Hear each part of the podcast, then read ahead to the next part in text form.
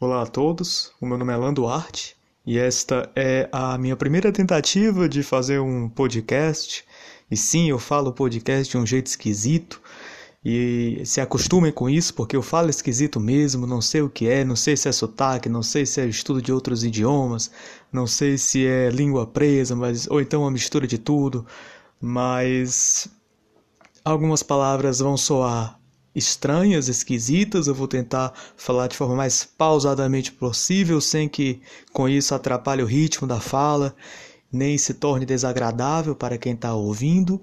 E já aqui começa uma questão muito interessante, porque eu não sei quando é que eu vou tornar público essa minha tentativa, não sei se eu vou compartilhar com todos, se eu só vou compartilhar com uma ou outra pessoa, mas eu diria que no momento isso não importa tanto, na medida em que é uma prova, uma tentativa de, de comunicação, tentativa de fazer algo novo. Então, neste momento, vamos deixar essa questão de quem vai me ouvir para um segundo plano. Importa fazer, tentar fazer relativamente bem feito, na medida das minhas limitadas capacidades com tecnologia. Quem me conhece sabe que eu não me dou bem com tecnologia e eu não faço esforço para me dar bem com ela.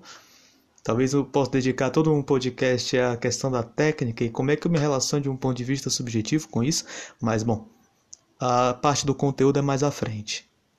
Mas é, isso agora não importa, quem vai me ouvir também não importa. Vou fazer. E vou fazer o quê? E por que que eu tentei, que eu quis criar um podcast? Talvez esse seria o tema do desse primeiro áudio, por que criar um podcast? E bom, tem, como todo esse podcast vai ser algo muito subjetivo, então é algo muito da minha experiência de forma redundante da minha experiência própria, pessoal, mais subjetiva, a forma como eu experimento o mundo e certas, certos acontecimentos. Acho que a primeira coisa que me desencadeou essa ideia, que me suscitou é, num lampejo essa imagem de um podcast, foi justamente o fim do video, VideoQuest, quem não sabe, VideoQuest era um canal no YouTube, os vídeos estão lá, então quem se interessar for atrás, vá lá. Eu não consigo ir, desde que esse canal terminou, que foi a cereja na ponta do bolo para a série de desastres e catástrofes que aconteceram na minha vida ano passado. Com essa cereja na ponta do, do bolo, tudo desmoronou. E eu diria, arriscaria dizer que de todos os lutos pelos quais eu passei, o único que eu não superei foi o do VideoQuest. O fim do VideoQuest, do querido Urso, do Kitsune. Até hoje eu não consegui abrir o canal no YouTube, mas tá lá. Quem quiser se interessar, quem ficar curioso, vão lá, dão uma olhada, confiram.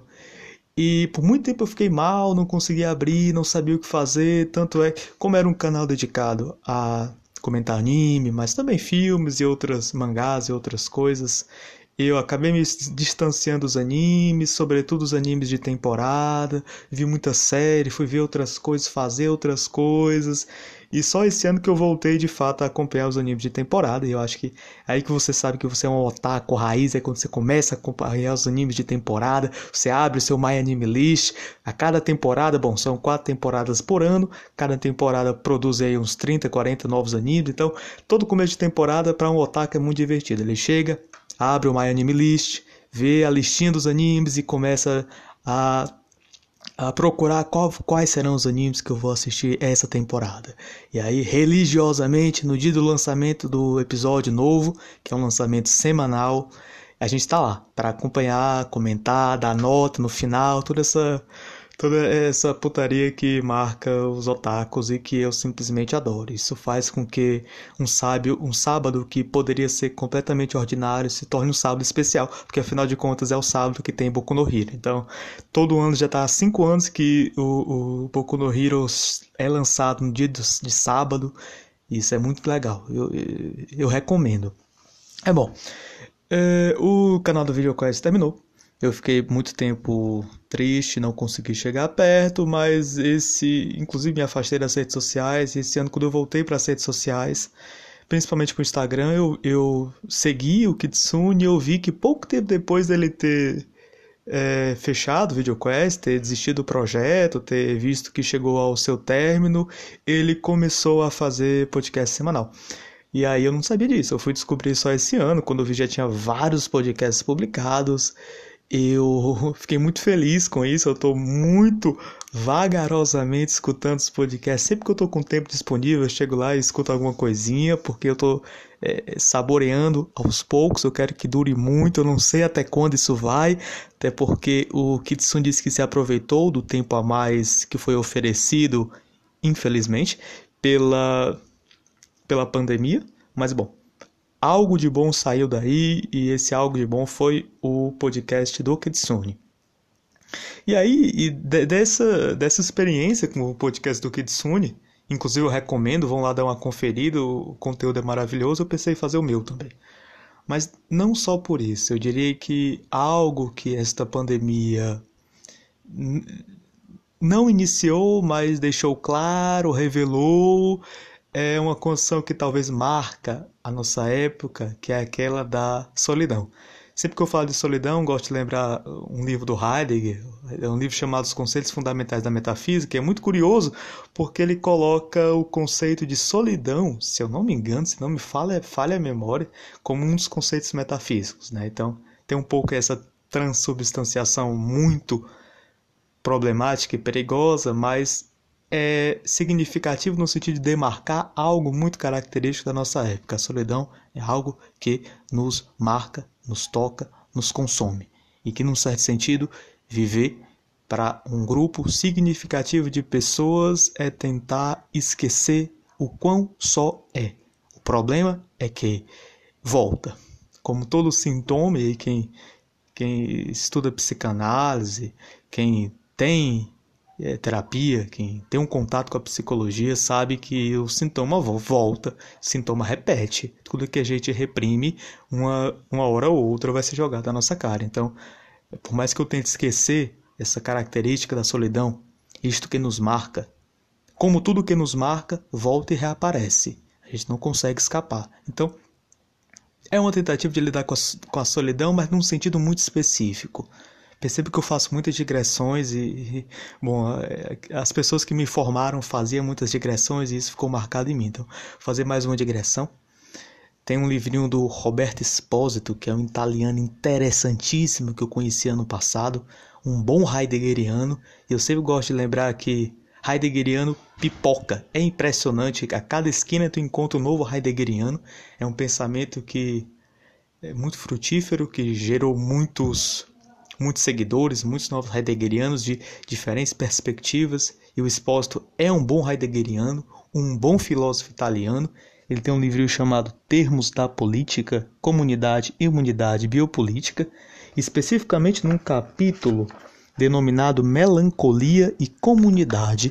Ele faz referência às obras do Rousseau, sobretudo as obras autobiográficas, em que ele, ele insiste que ali no Rousseau tem uma certa nostalgia por uma comunidade perdida. O Rousseau, para quem não sabe, estava ali vivendo no início da modernidade, daquilo que poderíamos chamar da ascensão da sociedade burguesa, com todos os problemas que isso acarretava, e é justamente em face desses problemas que ele começa a ansiar por uma comunidade justamente como ele descreve lá no contrato social, ele começa a ansiar por essa comunidade, mas é uma comunidade perdida e que já não existe, daí o caráter nostálgico, mas a nostalgia por uma coisa que retroativamente se constitui como uma fantasia e como no presente já não estava ali esta comunidade que ele tanto esperava, gostaria de alcançar, ele começa a escrever.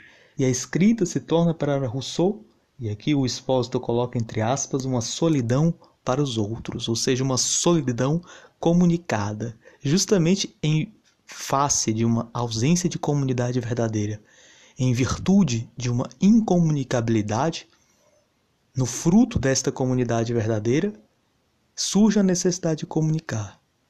Mas, para certos espíritos, a comunicação não é algo fácil. Você não consegue fazer com todos. Nem todos se sentem igualmente angustiados em face da cisão da modernidade, em face da fratura que o desenvolvimento e a ascensão da sociedade burguesa traz em seu seio. Então, a única forma do Rousseau contornar isso ou comunicar sua solidão foi através da escrita. E como eu não tenho nem de longe a habilidade literária do Rousseau, vou tentar fazer isso por meio de um podcast, ou seja, é, é uma solidão não uma solidão comunicada no sentido autêntico, né? Porque é de fato uma comunicação, comunicação verbal e não escrita. E, bom, esses seriam os motivos, é, é uma mistura de um subjetivismo muito forte com uma questão teórica, mas que também não é de tão importância assim, se bem que toque o nosso cotidiano e muito mais do que isso, toque a nossa a substância da nossa época. Mas afinal de contas, a pergunta que fica é qual seria o conteúdo desses podcasts, né? Sobre o que eu falaria? Bom, vocês devem ter notado que eu falando de coisas absolutamente ordinárias, misturo filosofia, misturo psicanálise, o que vem na minha mente eu misturo, misturo anime. É, bom, tenho formação filosófica, tô, tô fazendo mestrado em filosofia, mas é a última coisa que eu gostaria de falar é de filosofia, como eu falei com um colega meu, filosofia, é, falar de filosofia assim de forma ligeira, como eu faço, como eu fiz aqui agora e como eu pretendo fazer também, é sempre muito problemático. O pessoal da filosofia é um pessoal não vou, não vou dizer chato, não vou dizer nojento, é um pessoal, digamos assim, rigoroso. Um pessoal que gosta das coisas bem feitas. E, num certo sentido, eles têm razão nisso. O, o, o Russell tem um livrinho chamado Filosofia como Ciência Rigorosa. É um livro que eu gosto e sempre cito, que sempre que possível eu cito esse livro. Acho importante isso, mas isso termina sendo um percalço naqueles que querem falar de forma mais aberta e tranquila sem tanta preocupação, sem estar com um fichamento do lado, sem estar com um artigo escrito, sem estar com nada do tipo, só falando o que vem à mente, mas bom, prefiro, prefiro não fazer isso. E afinal de contas, é, eu sempre preferi, eu sempre senti muito mais prazer falando de animes, falando de mangás do que propriamente filosofia, né? Até porque eu passo o dia estudando, são 7, 8 horas com filosofia e no final do dia eu tô cansado, não quero continuar falando disso, então vai ser uma forma também de desopilar quando eu tiver com tempo livre. E aí eu vou focar majoritariamente em anime, em mangá, em série, em filme. Eu vejo pouco filme, mas se eu ver, eu posso comentar uh, alguns argumentos relacionados a algo que eu adquiri com a minha experiência em diferentes âmbitos, tanto experiência acadêmica como eh, estudante de idiomas. Eu, no momento, estudo quatro idiomas: uh, francês, italiano, inglês e espanhol. Eu tenho muito a ensinar, até porque eu sou uma pessoa que tive muitos traumas no colégio tentando aprender inglês, foi um fracasso total e depois desse fracasso eu consegui paulatinamente deixar de lado, adquirir novos métodos de estudo, então eu penso que eu tenho algo a contribuir nesse sentido. Mas uh, Podemos deixar isso para um episódio específico, eu falo da minha experiência com aprendizado de idiomas, dar dicas, falar também da minha experiência acadêmica, experiência, alguns assuntos filosóficos, mas não propriamente filosofia, mas, por exemplo, a questão de que se para falar de um filósofo eu preciso ter lido a obra completa dele, se, essa, essas questões que não são propriamente filosóficas, mas que remetem ao ambiente da filosofia, remetem a, ao, ao fazer da filosofia, ao ato mesmo de ser um profissional que trabalha com a filosofia, o que é que isso significa, diferença de professor e filósofo, todas essas coisas que não são propriamente o conteúdo mesmo da filosofia, não vou estar falando de um Aristóteles, mas que está relacionado e que de certa maneira nos toca. Falar um pouco sobre a escrita acadêmica, sobre melhores formas de estudar, fichamento, esquema, como lidar com o material e Pensar que justamente naquilo que parece mais cotidiano e ordinário tem o pensamento ali presente, tudo diz respeito à questão como nos relacionamos com estas coisas. Eu sempre gosto de insistir que não tem objeto que seja a prioristicamente filosófico, tudo depende da forma como nos relacionamos com isso. Então, algo banal e ordinário como um anime pode ter muito a dizer, não só no anime mesmo, no conteúdo que ele passa, mas na relação deste anime com a sociedade, com o produtor, com o autor, com alguém que elaborou aquele processo e quais são as consequências que daí isso possa advir. Tudo isso são questões que podem ser trabalhadas, questões interessantes, mas trabalhadas no áudio curto, não pretendo me alongar muito e nem tenho a capacidade de ficar falando aqui por meia hora, 40 minutos, uma hora, não pretendo fazer isso. Mas eu penso que para um primeiro episódio propriamente dito, até porque esse é só uma introdução, um prolegômeno, o primeiro episódio propriamente dito poderia ser justamente método de é, leitura de mangá e de anime, no sentido de interpretação, né? Afinal de em que eu buscaria responder justamente a questão de que se existe um objeto filosófico ou não, e se eu posso analisar filosoficamente um anime que aparentemente não tem nada a nos dizer, como One Punch Man, ou então Hajime no Ippo, que são animes simples e que parecem não ter muito conteúdo, mas tudo depende da forma como nos relacionamos com esses objetos. E Acho que é isso. Não sei se eu tenho, se eu esqueci de falar algo. Se eu tiver esquecido, não tem problema, eu falo depois. Eu não tenho nenhuma obrigação com respeito a conteúdo, com respeito a periodicidade de estar tá postando áudio, gravação. Quando bater à vontade, eu venho aqui e gravo alguma coisa. Quando tiver com tempo livre, eu venho aqui e gravo alguma coisa. E é isso. Então, abraço, até mais.